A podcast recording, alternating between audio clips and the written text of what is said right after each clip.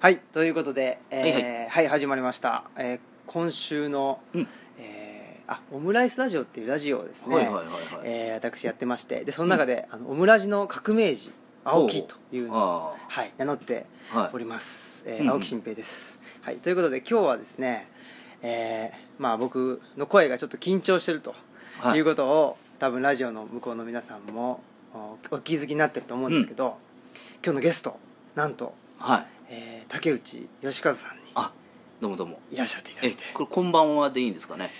あのじゃなくて。一応もうあ朝のうん朝？朝の7時に配信まああのネットなんであれなんですけどなるほど。あの朝の7時に配信をしてる。ってはいうでもあの内容自体はうん。基本的にはなんかあのえ。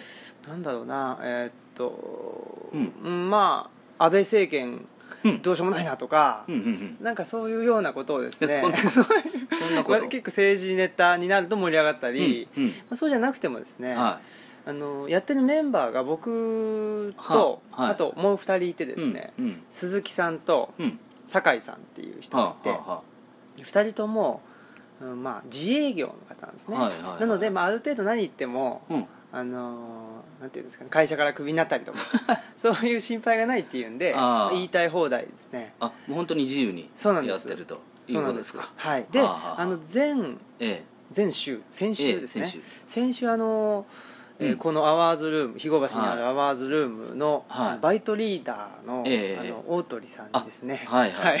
あの出演いただいて。あそうですか。はい、で今回ははい。もうそのええ一緒にやってる竹内が出ますということで、はい。えー出ていただくと、ええ竹内さんといえば、うん。まあ、あの僕は、まあ、関東出身だということもあってかですね、えちょっとななんていうんですかね、うん。まあ、あと世代的にうん。もちょっと僕、若いっていうこともあって、あの竹内さんが、うん。まあ、関西を一世を風靡していた、サイキック青年団とええ。いうラジオを、えー、と北野誠さんとうん。やってらっしゃってやってましたねそのそれを、まあ、リアルタイムでは知らないんですけれども、ちょっとまあ僕と同年代の人間が大体オムラジまあ134人聞いてますんで、ちょっとあのその辺のお話もぜひはいその辺のお話からまあはいえっ、と、はい。現在のですね、あのまあ僕がそんなあの竹内さんとうん。毎月あのお話しさせていただいているとうん。いうこの辺の経緯までをですね ざっくり長いとは思うんですけど、ざっくりとなんかお聞かせ願いたいなというふううにん。思ってやってまいりました、そうですね、はい。じゃあ、まあ、何からそうですね。あのはいね。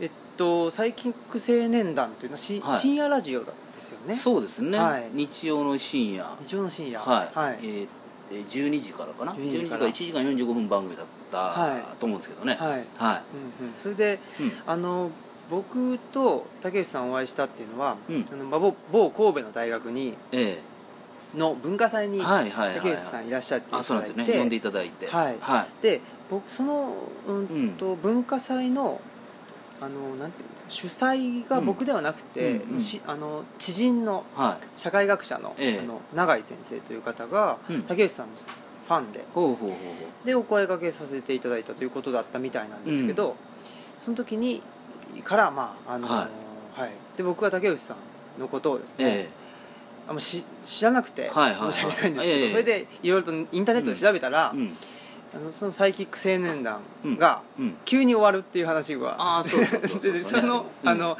最終回のうん。週の音源と、はい。あとオウム真理教についてああねのあね。はい、語っておられる音源があって、でまあ、特にオウム真理教の方は非常に僕はうん。あの竹内さんのおっしゃってることが、はいはあなんかすごくまっとうだなとか なんかなんて言ったらいいのか、腑に落ちるというか、はそりゃそうだろうと、うん。あのまあ、宗教でも何でもうん。やっていいことと悪いことがあるだろうっていううん。ことを、おっしゃってたんで、えなんかほら宗教学者の人にとっては結はい。構そのオウム真理教っていうのは宗教的に、えなんていうかまあ革新的なことをしたんだっていうふうなことを言う人もいたりして、はいはいはい。いろいろんな意見が出てたと思あうんですけど、の宗教学者の人ってね、はいあの自分がその教祖とかにはならならないでしょ、はいはい。ね、いわゆる学者という立場うん。で宗教を研究する立場うんうんの人たちなんですよ、はだからああいう人たちっていうのはねまあああいう、まあ、評論家なんかもそうだし、自分が何かを作り出さないというコンプレックスがあるんで宗教学者の方っていうのはねこれ、まあ、僕の試験ですけども、はいおやっぱその宗教やってる方に対してね、うん。何らかのシンパシーとね何らかのコンプレックスうんうんうん。というんでしょうかねある種の憧れみたいなものを持っててで宗教というのはねそのマットなこと言うよりもあの不マットなこと言う方がね、受けがいいんですよ、うん。うん。うんうん。あの宗教たるゆえんですねそこが、はいはい。ええ、だからあの宗教学者っていうのは得てして密教的なねはいなんかちょっとこうあの人から聞くと、うん。人が聞くとなんかこう眉を潜めるような、その存在に対して何かこう擁護したりとか、うんうん。あのよいしょしたりとか、はあ。そういう嫌いがあるんですね。これは僕の試験ですよ、はい。そうじゃないという方多いかもしれませんけど、はい。うんうん。うん。だからそのオウム真理教が出た時にも、はい。まあ大体のそのねその宗教をかじってる方たちっていうのは、あのー結構前向きに評価してた方多いと思うんですよ。そうですよね。あのあの人たちだけは本当だみたいなね。はい。あの朝まで生テレビかなんかにね、はい。出た時があるんですねオウム真理教、でその時ってもうオウム真理教ってもうなんかよくわけのわからない団体だなと思われた頃ですよ、はい。でその頃もあの、えー朝原将校はなんかそのねすごいソファーみたいなものでうん。運ばれてくるわけよ、うんうん。座って、うん。ね。でなんなんだこれはというようなうん。打ち出しなんだけど、でもそのえー宗教学者みたいな人とか宗教評論家みたいな人たちはああれは本物だよみたいなね、ことを口々に言ってたようなことを記憶してるんだけど、はいはい。なんかああいうものに対してね、うん。こうなんというのかなあの自分たちの力では届かない、うん。なんかやっぱり神秘的なものをね、うん。なんかどっか感じてしまうんでしょうね、あなんかうん、まあ僕自身もそうなんですけど研究者っていうのはえ一見ですねあの客観的えにうんその対象物をは見てるような気がしていいるんだけどもええ実はえそうではなくてええ。まあ一種の憧れとかコンプレックス。まあ確かに研究したいということの発端はい。っていうのはそういうところにあるかもしれないですよね。あのーだからねえっ、と初代のというか昭和29年の「ゴジラ」という映画がはい。あったんですけどもね、えーあの時に志村隆さんが、はい。あのーいわゆるこう研究者という立場で出ててね、うんうん。役柄で、はいで、まあ、ゴジラという、まあ、そのある種の原水爆実験によって蘇った太古の恐竜という設定ですよね、それが、まあ、あの東京大都市を蹂躙するんですね、はい。でその、まあ、娘、まあ、孫ですかね。そういう人子たちがもうこのままゴジラほっとけないと。うん。うんなんとか倒さないといけない。でそのお高知桃子はその役をやってるんですけどそれの婚約者っていうか、恋人の宝田明もね、うんその志村隆にもう何としてもゴジラやっつけないといけないですよって言うわけよ。で志村隆は君までそんなこと言うのかと、ね。あのゴジラっていうのは生きた恐竜だと。うん。うんそれを生物学的にね、うん研究せずしてね、うん。抹殺すると考えるのはおかしいんじゃない？かみたいなことをね、はい。はい。言うわけよ、はい。そしてまた原水爆の影響でも死ななかったものをどうして殺すうん。殺すことができるんだと、あるいは生かした上で研究すべきだっていうことを本当に声高に叫ぶんですよね、うんうんうんあそこら辺がやっぱり研究者のね。確かにそうかもしれないですね。そうなんですよ、うん。まあ、そこそこが本質的な部分なんですよね多分。確かに。なんか研そうですね。研究の対象物うん。がうん。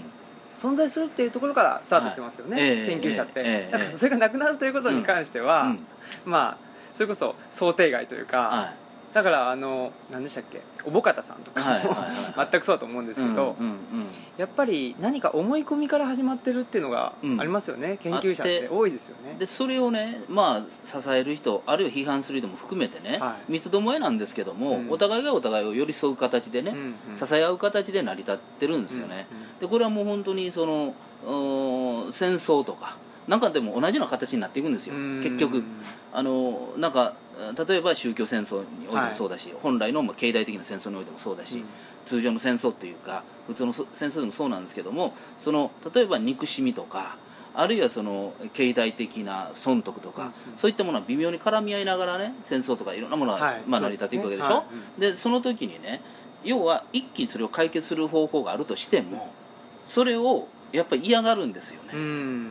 うん、だからもっと戦争を続けたいっていうことはないんだけど、戦争してた方がお互い得だみたいなね、うんうんお互いどちらもよ、うん、そういう思惑が出てくるんですよ。うん。だからなかなかなくならない、うん。例えば差別反対って叫んでる人は差別がなくなったら困るわけですよ、はいだから差別反対してる人は絶対差別をなくそうとしないわけですよ、なくなったら困るわけだから、だからあの反対の姿勢を取りながら差別があるっていうのが一番お金儲けしやすいわけですよ、うん圧力かけやすいわけですよ、お前差別してやろうというで金をこせということがはい。単純に言えばよ、うんできるわけですよ、差別してなかったら言えないじゃん。うん。確かにそうですね、うん。そうですね。だから差別反対も賛成もうん。ないわけですからね、そうなんですよ。差だか別がなから。っ差別反対ってのうん。例えばクジラ取ったらあかんって言ってる人も、はい。クジラ取らなくなかったらやりようがないわけですよ、ええ、だからあのあそこは面白いですよ。クジラ捕鯨反対と言いながらイルカも守れとかね。なんかやっぱりこうお金儲けの、ね、手段を探し探し始めるんですうよ、ん。うん、結局なんかそういうものがなければうん。自分たちが存在できないんですよね。はい。あのそういうものがあるから存在できる。だから存在できるからそう人が集まってくうん。る人が集まってくると力を持ってくる。力を持ってくるとそれを利用したい人がまたそこにお金を投下する。そういうような図式でうん。あのそれを利用したい人利用されて得な人。うん。あのなんかいろんなものがその捕鯨しがらみがしがらみの中で膨らんでいって、はい。そうするとまあ得する人が出てきて出てくる。ってことですね。はいはでやっぱりその捕鯨反対とか言うてるクジラを取らなくなると困るのは捕鯨反対してる団体ですよ、のうん。そうですね。正味言えば。確かに。あの、僕佐藤勝という、うん。あの守る外交官で、はいはい。あの鈴木宗男のブレーンの人だった、あの人の本が好きで読んでるんですけど、やっぱ北方領土っうんていうのもやっぱりそうだって言いますね、はいはいはい北方領土反対もええの人たちがいて、えで賛成の人たちもいるんですけど、うんその反対の人たちが北方領土問題っていうものがうんなくなってしまうと、はい。つまり解決してしまうえはい。と、うん。その人たちの食いぶちがなくなってしまうかそうらそうそうそうあの北方領土問題自体を存在させ在させさせ続けたいんだっていう言ってました、そうなんですよ。うん。だから要はね何でもそうですけどね解決する算段というのはねあるんですよ、うん。絶対に、うんうん。でもそこには行かない意図的に、うんうんそこに行っちゃうと困る人がたくさんいるってうんいうことですよね、何にしても何かがあるからこそそこから飯の種が生まれるわけであって、うんうん。その飯の種を消してしまうことはうん。やっぱりしない、うん。うん、できない、うんうん、だから要は世の中から差別はなくならない。そういう理由ですよね、うん、そこがなければ本当にあのいとも簡単になくなりますよ多うん。分、うん、なくなったら困る人が、ね、たくさんいるんですよ。そうですね。なんか、僕も、まあ、そこまで直接的にはではないんですけど、うん。何かあ世の中ってそうなのかなみたいなことを思ったっていうのはやっぱ3.11って大きくて、はいはいはい。原子力の問題ですね、ええ。原発の問題、やっうん。うん。ぱりであの原子力研究所の人たちがいて、やっぱりあの原子力っていうものをうん中心にして、はい。い、ろんな、まあ、はい。その地元も、うん。原発がある地元も潤ってたり、はえーあとまあそれを研究する人も潤ってたり、うん。うん。で、まあ、東電のそのはい人だし、で広告出すと。ではい。その広告に使われてる人もまあうん。潤ってるっていう、い、はい。はい。まあ、ある意味で循環ができてたっそうです。そうです。ていうことですよね、はい。だから、まあ、本来を言えば、うん。こんな地震大国にうん。原発なんて作るべきじゃないじゃないええですか、ええええ危ないんだから、はっていうことになればいい,、い、うん。いいと思うんですけど、うん。まあさあの一番最初はまあうん。えっと勝利来ますだろうがとか、そのマスコミとあとアメリカのは関係結びつきもあって、っていう形で、まあ、原発が入ってきいて、っていうこともあるんでしょうけど、うん。どんどんどんどんなんか、まあ、循環と言っちゃ聞こえはいいかもしれないですけど、はいまあ、しがらみですよね、ええええによって、うん。いろんな人のが、まあ、仕事を得ていってっていう流れがあるんだなっていうのも思ったりして、だからまあその一筋縄ではいかないですよね、うん。あのそういう利権のその構造みたいなものもしっかりと胸に張ってしまってるんで、はい。あの結局その、まあ、原発そもそれをやめようとしてもやめやめたからっつって安全じゃないわけであって、うん。その安全にしていかないといけないわけですね、はいはい。やめてやめると決めて安全にしていかないといけないそれまではかなり危険なわけですよ、うん。あの稼働させてるのと同じぐらい危険なんですよ、うん止めててもね、だから要するにもう原発作ってしまったら絶対もう危険なものは目に見えてるわけですよ、はい。でそれをちゃんとあの危険じゃないようにやっていくためにはやっぱり100年200年単位で考えないといけないことで,、だったら稼働した方がいいんじゃないのというかうん。話話も出てくるわけですよ、だから稼働反対原発反対って言ってる人っていうのはうん。原発さえ止めたら安全になると思い込んでしまってるから、あだからそういうことは絶対ないんだということをね、うん。うんちゃんとやっぱり啓蒙していかないと、うん。止めたら安全って思っちゃう人が多いけど、うん。止め止めたからっつって地震来たら安全でもなんでもないわけですよ。ー壊れちゃうわけだから、うん。だから壊れたらもう絶対危険なものがそこにあるんだから、それを安全にするために何かを策略を考えるんやったら前向きだけど、うん。うん。止めろ止めろと言ってたところで、まあ、そうですね、ええ。でその、えー稼働賛成派と反対派のうん、間でやんやん言っててもしょうがなくて、うん。うん。もうちょっと、まあ、そうです具体的に考えていきましょうってそいうそうそうそうそうことですよね、ええ、うん。だからいわゆるだったら稼働させながら少しずつ安全な風に切り替えていくとか、はなんかやっぱりその大人の知恵を出さないといけないし、もう一つはやっぱり原原原発っていうのは日本があー非常にその、ね、システムなりなんなり、まあ、進んでるとしたらね、あのまあ一つの、まあ、日本的なメリットは何かというと諸外国に対していつでも原子爆弾作れますよという、まあ、デモストにはなってるわけですよね、うん。だから要するにあの日本っていうのは軍隊もないし、はい。まあ、自衛隊は軍隊みたいなもんだけど、うんうん。あの基本的にはもう高級平和みたいなうん。歌ってる憲法を持ってるし、はい。あのね、なかなかやんちゃなことせえへんでと、はい。舐めてかかってるところは多いと思うんだけども、でも実際に何かなった時には日本も原爆がうんうん。作れますと。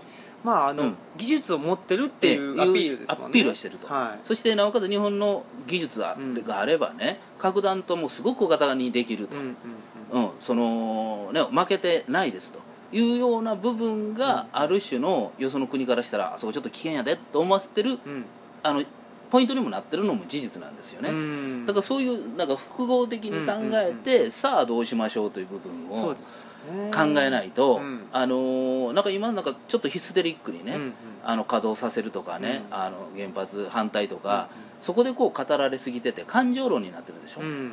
感情論で実際あの止めてどうなるのかとか、うん。止めなかったらどうなるのかっていうようなことっていうのが語られてないじゃないですか、うんだからもう本当にあのぶっちゃけて腹割ってねあの要は稼働させてても稼働させなかったも危険性は同じですよっていうことをね、うん。もう電力会社言うたらええと思うんだけどね。そうですね、ええ。うん。だったら動かしながら、うん。そのその利益でもってあの止めてるところを安全にこう、うん。あの処分していくっていうのかな、そうですそうねいうふうな道考えた方がいいんじゃないですかとかね、なんかその持ってるカード全部出してくれ、うん。出した上でうん。話し合いをしてっはていう方が健全だと思うんですけど、はい。なんか今あのメールでなんだっけな関電から、うん。なんかその夏のい、うん。あのクーポンみたいなやつがはい。送られてきてクーポンってなんだよとか、えなんかちょっとなんかうん。小手先のことで,、そうですね。まだ小手先で解決しようとしてんじゃないかっていうのを思うんですよ、そうですね、うん。だからまあ一番あのーマスコミ触れないけど触れたのはまあ面白いのはやっぱりその原発原子力村って言われてる原発関係で、うん。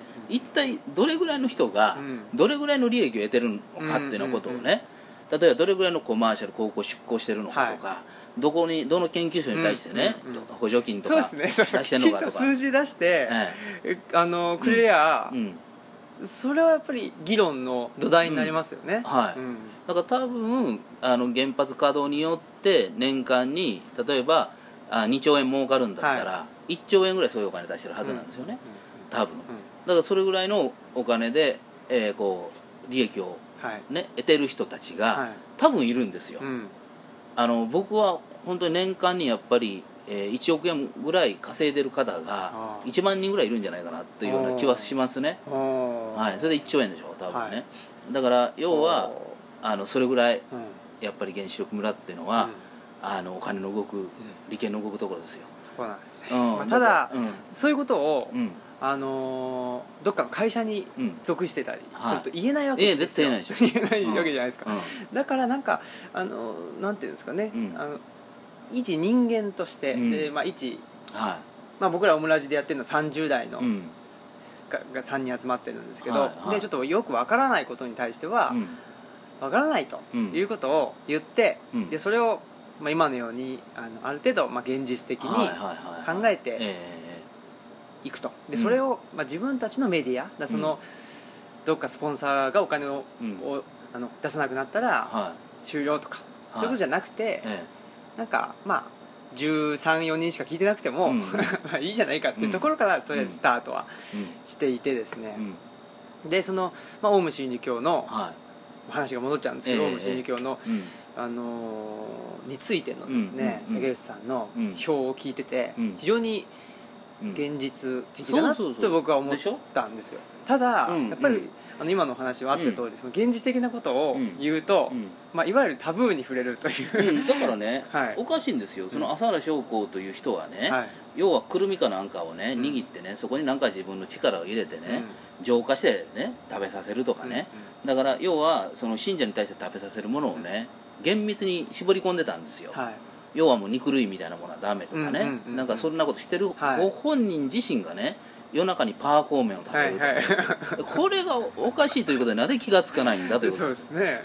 パーコーメンっていうのはね 一番カロリー高いですよ。かなりすごい高いですよね。ラーメンにあの豚肉の,、うんうん。あの素揚げというの、はい、あれが乗っかってるんですよ、うん、ええ、こんなねあの本当に強烈にカロリーの高い高いものを食べ物を、夜中にね隠れて、夜中にか食らってる人がね、はい。人に対して何も食うなってそんなんで 言うてるのがねそういう人に対してねいま、未だにこう信奉してる方がいるとかねね。いうこと自体がね、うん。おかしいということに、ね、だからあの竹内さん別にそう、うん。宗教は自体の持ってる何かに対しておかしいと言ってるわけじゃないんですよね。うん。うん、だからはい。あの僕はだからね、まあ、もっと言えば例えばそんな理不尽な人をね、はい。教祖に抱えたところを信じるのも自由ですよ、はい。だからそれはもう信じるのは仕方ないからね、うん。いまだに信じてる人いるわけだから、は自由だけどもちょっと立ち止まってね、あの自分で自分の頭で考えてごらんと、はい。おかしいということに気が付くでしょいうと、うんうん。うんだからそういう人は一回回ってねいや実はパーコーメンをあの方が食べてるのははい。こういうこれこれこういうことあるかもしれないとうん。自分なりに理由つけてるかもしれないよ、あはいはいはい。それはもうねあの僕らが勉強しないとか受験受験勉強してる時にね、オナニーする時の理屈と一緒ですよ、はいはい。うんこれは勉強がスムーズに進むために今はとにかくオナニーしようというもんで自分を納得させてるだけの話ですよ、うん。自己正当化。正当化してるだけの話なのよ、はい。だからパワーコーメン食べてるのははい。何か我々が持ってるあのね邪気みたいなものをパワーコーメンに託して食べられてるんだみたいなね、うんうんうんようなことを考えるわけですよ。アホなんですよだから信者はね。はいはい本当に。うん。でそんなんで納得したりするんですよ、うん。ええ、あ不思議ですよ。本当にね何でも何でもね何、かあったら試練やとかね、うんうんなんかええことあったら神様のおかげやとかね、うん。何でもそっちに考えるわけですよ。すごいですよね。はいだからゴールが決まってるわけじゃないですか。はい。ある意味で。はいそうそう。そのうん。教祖がやることは正しいというゴールがあるかうん。はい。らスタート地点がどこだろうとうん。そのゴールに向かってうん。あの走り出すわけですよね。そうですはい。うん。でそれこそが宗教だという考え方もあるわけですよ、はいはい。信じるものは救われるだから、うん。やっぱり全面信頼というか全面信用自体が、うん。いろはのいいみたいなところもあるじゃないですか。ありますね。ねありますあります。うん。ですよね、はい。だからこう疑問を許さないというかね、うんええ、だから疑問を持ってるとその疑問を持ってるからこそ君はダメなんだと言われてしまいかねない、そうですね。うん。うん。だからもっとねあの宗教もね神さんもしいるとしたらね分かりやすくしたらいいんですよ。うん。本当に信用してやってたらもう全く大丈夫と。はい。信用しなかったらダメやと。いうことをくっきりしたらいいと思うんですよ、うん。でその信用するとはだじゃあどういうことなのかということもちゃんと示すべきですよ。例えば自分の儲けたお金の半分を持っていく、本当はお前は信用してるということをしてあげようとかね、はいはい。なんかそういうものがなかったはい。ら適当に言えるやん、そうですね。うん。でなんかその適当さうにん。しなんか宗教の真髄があるみたいな言い方しません、うん。なんかそはいはいはいのブラックボックスこそが宗教みたいなうん。うん。はい言い方とかもしますよね、あものすごい都合がいいんですよ、そうですね、はい、だからあんなねあのある意味やりやすい商売はないわけですよ、うん。他のとこだったらね企業とかやったらね文句言われるますよ、はい。なんだこれはと、うん。約束違うとかね、うん高い金出して買ったのにこんな不具合があるやんって、うん。不具合でもそれ試練で言えるわけだから。うんうん。例えばその君とこの車買ったけどねブレーキいかへんであそれ試練です。って言われたら腹立つでし そうですね。ょ、うん、でもね宗教は腹立たないのよ。うん。で自分に戻してね、はい。あこの試練を乗り越えないといけない。うんうん。より信仰を深めないといけないみたいなね、うん。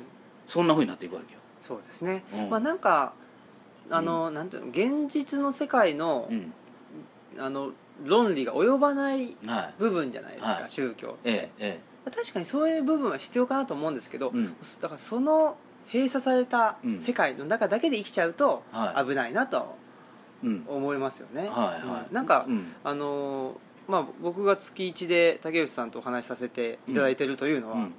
あのプロレス論をはいはい。やらせていただいてるんですけど、えええその以前えうん。格闘技論ですかね、はについて竹内さん、あのー書かれたいはい本をえ読ませていただいえて、そのその中で書かれてる、うん。まあ、お話と、はい。今の原子力とか、はあー宗教いに対して、うん対するスタンスっていうのがなんか、うん。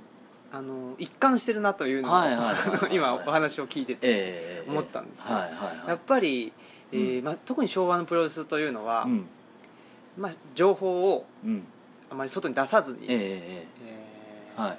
閉ざされた世界の中で幻想を持えたせて、うんうん。プロレスは業界はやってたんですいけど、ええええうん。まあ、それじゃちょっと立ち行かなくなってきた、うんうんうん。じゃあどうするっていうお話が書かれてたとはい思うんですよね、はいはいうん。でそれを読んだ時に僕もあそうだなと、うん。もう全てはい。公表してですね、ええええでそこから、うん。あの、まあ、一からうん。話を作り上げていくというか、はしないと、うん。このままだと、うん。プロレスもダメになるし、はい。かといって総合格闘は総合格闘で、ええ。あれはその、いうん。まあ、グレイシーに有利なルールでやってるだけじゃないかっていううん。ことをはいはいはいはい。おっしゃってられたし、すごくうん。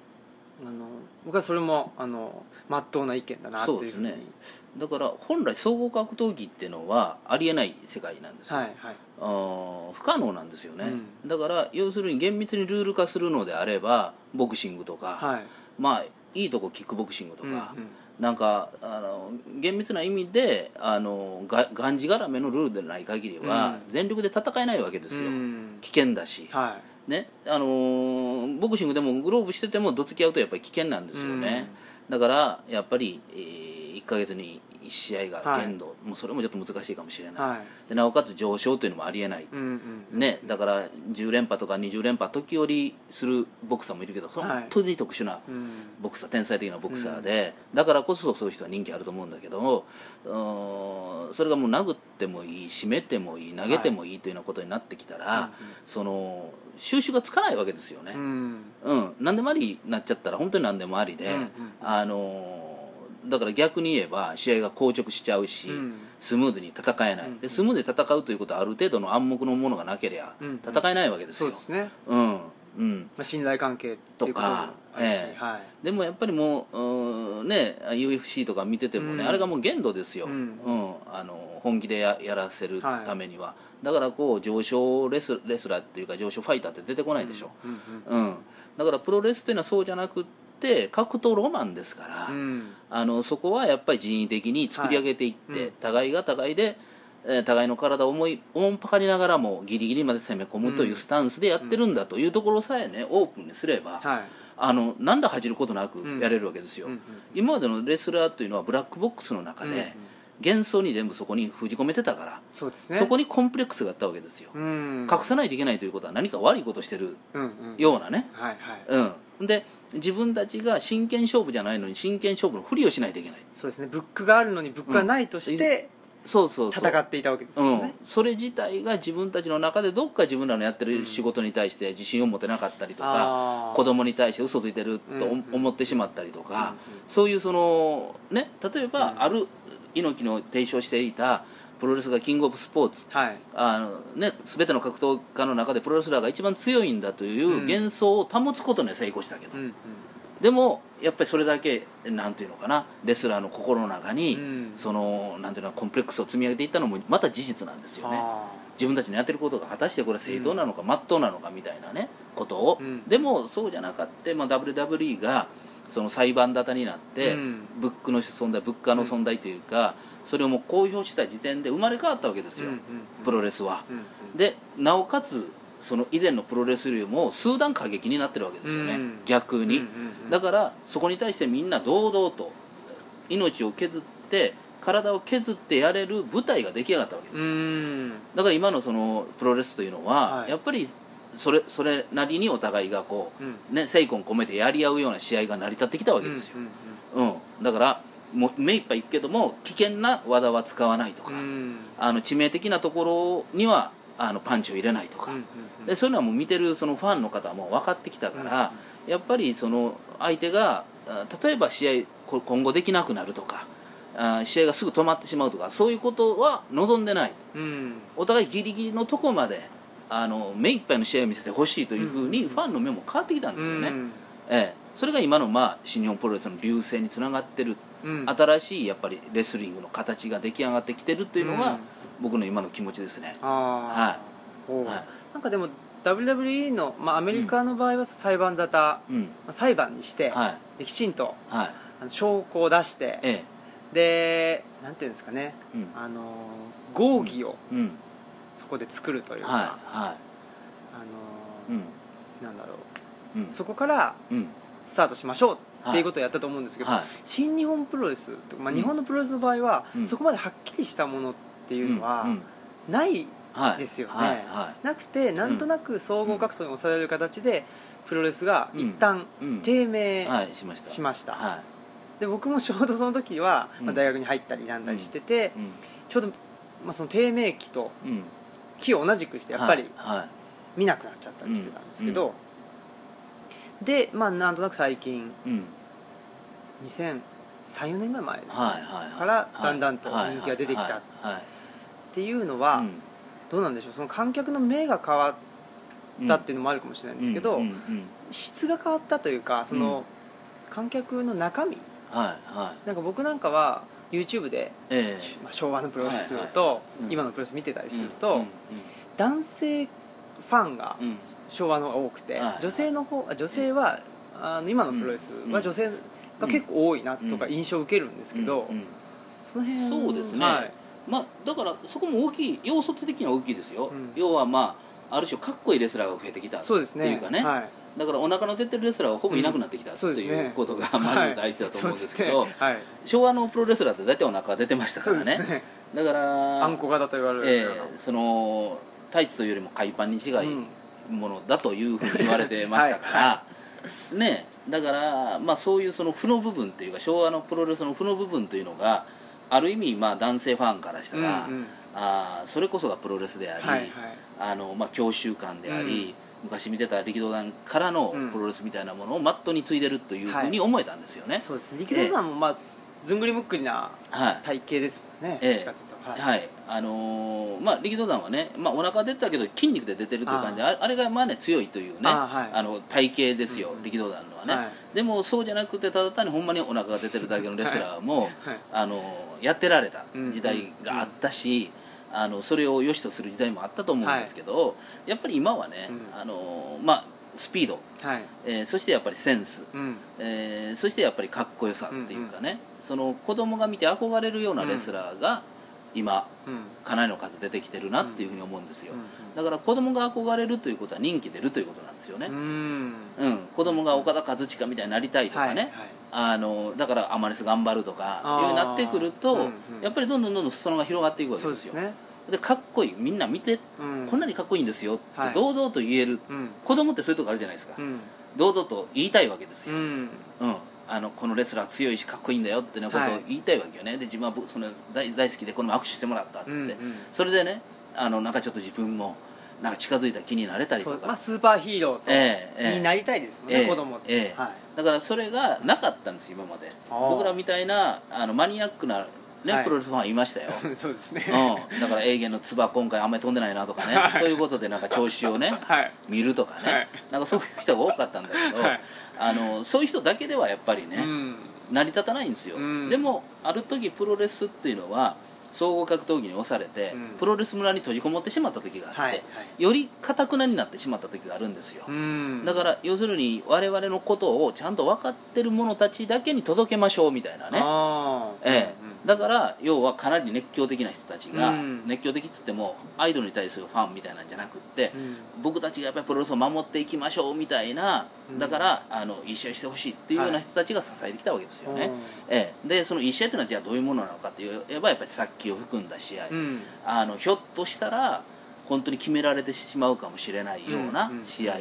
ひょっとして本当にノックアウトしてしまいそうな試合を、まあ、好むっていうね、うん。そういうことがあって、うん。それはやっぱりブラックボックスの中と同じですよ、うん。要はどっか真剣な匂いがして、うん。本気でやったらこの人本当に強いでと思わせてほしいみたいなね、ところで、えー凝り固まってはい。あのレスラーもそこでこう逃げ込んでてというような感じがずっと続いてたんですよね、うん。でその刀を上げたのは棚橋ですよ、はいはい。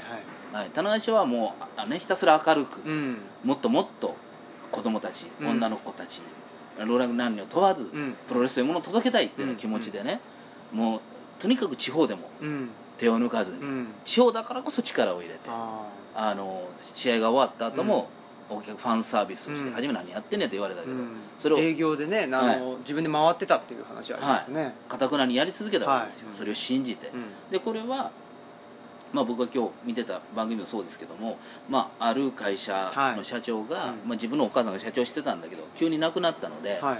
ついで自分は社長になりました。うんでも自分はもとも板前やってて、はい。すぐしこの出出版社なんですけど社長になったわけだから、はい。周りの従業員社員は社長とは思わないわけうんうですよ、ん。で結局社長と思われてないからどうしたかというとまあ月刊朝礼という本を出してるとこらしいんだけど、はい。朝礼に対する本を出してるわはいけですよね、じゃあすごはい。でいそれはそれでニッチな。えー会社、はい。企業に対して1000社持ってるらしいですよ、はい。ああ。うん。だからもうそれで成り立ってるんだけどその月刊朝礼という本を出してるのに、はい。朝礼したことがない会社やったんであ社長は朝礼を始めたわけですよ、はい。みんなの前で立っうんうん。て朝礼を始めます、あはい。誰も聞かないんです、はい。でもそれをずーっと一人でもいいから朝礼を続けたら、1週間したら、まあ、バンと、まあ、一番の来る株ですよね、うん。それが席を立って立って聞き出したと。おでそれから毎日一人ずつこう立ってきて、はい。1か月後にはもう社員全員が立って聞くようになったとおいうような話があるんですよ、はい。それで社長としてまあ認められて、うん。会社がまあねうまい具合に、ま、回り出したと、うん。これと同じで初めやっぱり棚橋がその試合終わった後ファンサービスしてたら、まあ、何してんねんと、うん。試合にもっと力入れろよとかね、うん。うん。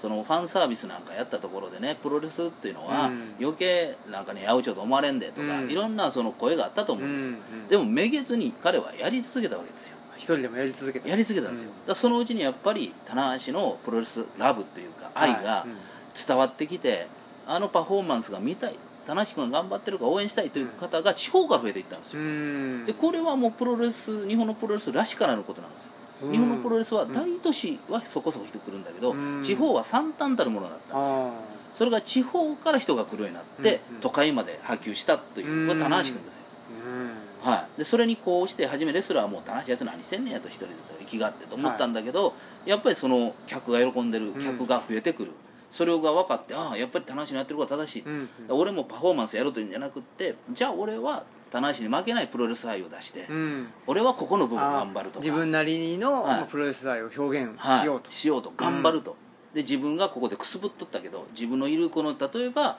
その中堅、うんうん。中堅をやっぱり充実させていこうとか、うんこの中で精一杯できるもので、うん。要は中堅だからといって手抜き手を抜いてると思われたくない、うんうん。やっぱりこれは前座からメインにつながる一番大事なとこなんだから、うん。ここは頑張ろうとかうん。みんなそう思い出したわけですよね、おおはい、でそうなってきたらだんだんとこう活性化していくわけですよ。そうですね。いい流れが。流れが、うんうん。はい、リンパがこう流れ出すというかね、うん悪いものが今滞ってたものがね、はい。取れていくわけですよ、今度はやっぱりみんなはつらつとしてくるわけうんですよね、うん。で頑張ったら頑張っただけの声援がもらえるようになる、うんうん。やる気も出てくる、うん。だ会社が良くなってきたらやっぱり給料もやっぱ上がっていくわけですよ、うん。当然。人が来てくれたら、はい。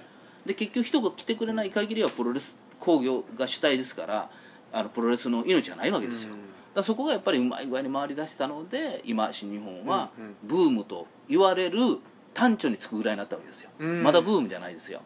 ブームと言われる単調にうん。うん。西武ドームも少しあれでしたねあのあれね結局やっぱり台風が。ね来たという影響があってそれで実数で1万8000人入ってるわけだからあ大したもんですよ、はい。見た感じでやっぱり2万人以上入ってる感じがしましたからね。うん。やっぱりあれはあのなかなかうん。ないことです、うん。はい。はい、だから要はそういう意味ではそのね、えーブシロードに、はい。えー親会社がなってからの勢いっていうのは、ブシロードというところもその新日本のことを愛情を持って見守って、うん。レスラーはレスラーでやっぱりバックについてくれてる人たちに対してお返ししようと思って頑張る。そうですね。やっぱりなんか信頼関係があったんですかね、うん。もうやっぱり今まではねちょっと、はい。あのアントニオ猪木という人は、はい。やっぱり信用できないはい。人じゃないですか。そうですね。だから、はい、うん。だからそういう信頼関係を築いてはい。で、まあ、会社のためにとかそういう感じにはならなかっですかね、そうですね。新日本っていうのは。だから新日本は、えー世界中のプロレス団体の中で2番目の団体なんですよ、はい。規模的にね、はい。あ。要はうん。この前の決算で年間の売り上げが23億円、はい。えーこれ2番目なんですよね、で、えーまあダントツは WWE なんですよ、はい。これ年間の売り上げが700億あるわけですよ。ああすごいですね。うん、だからそこにやっぱり届けたいというのが、はやっぱシロードの北谷社長のうん。思いなんですよね、うん。そのためにはどうしたらいいかということをやっぱりレスラーと一緒になって考えたいうん。ということなんですよ。はい。でそれは一挙にそこまで絶対なんないから、うん。あの一歩ずつそれに近づいていくと。それを頑張っていけばやっぱり100億円企業は夢じゃないわけですよ。うん。今のまあ4倍ですけど、はい。やっぱりそれ夢じゃないわけですよね。うん。でどっかでやっぱりこうドンと跳ねたら、要はキャラクターグッズとか、うんうん。あのふ副収入というかそういったものが増えてくるし、はい。もっとネットを活用したりとか、うん。あいろんなことがね、うん。あとその商品商材というか試合の商材も含めて充実させていくとか、うん。あとまあテレビも地上波でもやれば、まあ、ネットでもやるいろんなやり方でこうペーパービューもやる、うん。でなことでやっぱりそのそういう何かお互いアイデアを出して出したアイデアに対してはまともに真剣に取り組んでいって、うん。ダメだったら切り替えてやるうんうん。というようなことを、まあ、非常に現実的な、はい。はい。あだから路線にそうなんあるということですね。うん。ええだから夢を追うのは大切なんだけど夢だけでは食っていけないんで、はいうん。夢を追いながら現実をやっぱりこう、うん。ちゃんとあの自分たち地べたでね、うん。考えるというようなそのやっぱり二段構えですよね。はすごいです。いやその、いうん。まあ、昭和のうん。一番、あの日本プロレス、新日本プロレスがあーなんていう影響力あったというかうん。勢いがあった80年代、うん。まあもちろんあの、はい。もちろん60年代後半ぐらいから、うん竹内さんずっとはい。プロレスを見続けておられるわけですよね、はい。すごいです。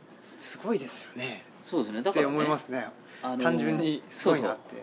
あのへあの時のね新日本が全盛時の頃の、はい。すごかったですよ。人の入り方がね。ああのーだヘビー級ではやっぱりハルク・ホーガンとか来てねスタン・ハンセンとかはいて、ほんで、えーまあ、猪木はもちろん絶対的なエースでいて、ーうん。ほんでそのセミファイナルというか、はい。あーね、長州とうん。藤波が名勝負数えたというのを展開してて、でジュニアになればタイガーマスクとそいう。ですね、ええ。うん。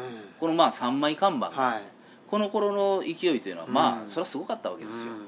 でこの頃ね年商が大体30億ぐらいだったらしいんですよね。あー。1980年代で30億、はい。今やったら60億ぐらいちゃいますかね。あ今の価値観で言えば、はで今あの新日本は23億だから、うん。当時の額的にはそれに今届きそうになってきてるただ実質的に言えば1980年代の30億と今の30億違いますからそうですね。そこをね換算するとやっぱ50億ぐらい売り上げないといけない、うんうん売り50億ぐらい売り上げたらかつての新日本全盛にうん。近づいたという状態だと思うんですよ、はあ。はい。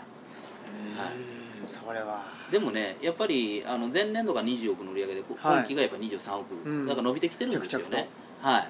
だから次はじゃあ30億を目指そうということで、30億になったらあじゃあ次35億やと。うん。で35億になったらね切りのいいところで50億というような話になってくるんですよ、うん。えみんながそれに対して一丸となっていく、ほう。あのチケットの売り方も考える、うん。人の呼び方も考える、うん。宣伝も考えるとか、はい。いろいろねいろいろ考えてくるんですよ、ううん。うん、ほんだらねあのやっぱりその営業力みたいなものあとあのブッキング力とか、うん。いろんなものがまたね兼ね備わってくるんですよ、ん。もう今は格闘界から逸材を引き抜くことはできません。もういません、ね、誰がきプロレスやったところで対してあのあそうですね。話題にはならない。うんうん。だから今持ってるレスラーをどんどん向上させていったりとか、うん。また一からプロレスラーを育てていったりとか、うん。そういうところに力入れないといけないでしょううね、ん。うん。い今あるものをどう使ってあるいは今、まあ、その潜在的に眠ってる力をどう使うか。あ要はだどっかで有名になったら引き抜いてきてどうのこうのということは今もうちょっと難しい、ー今まではちょっとそうでしたね。横綱。はい。引き抜いて横綱引き抜いてくるうん、あったけど、はあ。うん。でやっぱりもうそれではね持たないぐらいねそのなんていうか他の人がね、うん。プロレスがやっぱりかなり今シビアになってきて、うん。あの本当にどうどういうんでしょうかね。あの体力と、うん。やっぱりセンスとうん。実力がなければ持たないような試合になってきてるんですよね、うん。えだから昭和時代のあの古き良き時代のプロレスというのが、まあ時たまやっぱりそういう試合もあるんですけど、はい。やっぱり今はもう今平成のやっぱりプロレスうん。になってるんで、あの技の攻防のはい。切れ具合といううん。か、キレがいいわけですよね、うんうんうん。はい、あの非常にこうギリギリのところでかわしてうん。やるというような試合が主になってきてるんで、うん。ええ。そうですね。まあ昭和時代のあの、まあのたっとした言うたら失礼ですけど はいはい。あのちょっと緩やかなね、はい。なんかええ。ドン。よいしょドンって言うんじゃうん。もうな違いますよね。はい。うんはい。確かえにいやーという話をあのー毎週毎週じゃないわ毎え月うん。させていただいていて。あそうなんですね、はい。ね。すいません。はい。あの長々とはい。ありがとうございます。えっとそうだ。あのえっと竹内さんのうん。新刊はい。ゆゆものゆゆも。方のはい。あの話も伺いたかったんですけどはいはいはいはいはい。えーまたそうですね。また出ていただく。あそうですね。いいですか？またはいはいあまたよろしくす。いません。ありががとうございました。はい。あゆゆものはい。えっといただいて。で僕もあの読ませていただきました。ありがとうごはいざいます、あのはい。ーこのお話もまたし始めるとどんどん長くなってしまうんですけどえ僕はこういうなんていうんですかミステリーでありはい。はい。ちょっとなんて言ったらりょうん。猟奇うんものっていうんですか？はいはいはい。うん。っていうのを全然読んだことがなかったのではいはいはいはい。すごく新鮮だったんですけど、うんうんで結構二段組で、うん。あのそうですね細かい字でね。はい、はい。だったんで、ええ。おっと思ってえしまったんですけど、えうん。もうどんどんとあの、うん。えー中盤以降はええ。ガガガッとそうですね。はい。もう止まらなくなってしまはい。って、スピードアップしていきますね。スピードアップしてはという感じでいうん。読ませていただいたのでぜひ。ありがとうございます。はい。また感想とまた次回に聞かせてください。はい。ありがとうございます、ということでありがとうござい。いいですかね。どどのぐらい撮ったのかな？とかいうのをはい。確認しながら、はい。まあ、40分ぐらい。はい。すいません。長々と、ありがとうございます。ありがとうございます、えーはい。ということで、えー今日は、はい、えーアワーズルームのうん、なんか肩書きあるんですかえっと一応あの作家プロデューサーですね。作家プロデューサーの、はい。えー竹内義和さんに、はい。えーお越しいただきました、はい。ありがとうございました。ありがとうございました。またぜひよろしくお願いいたします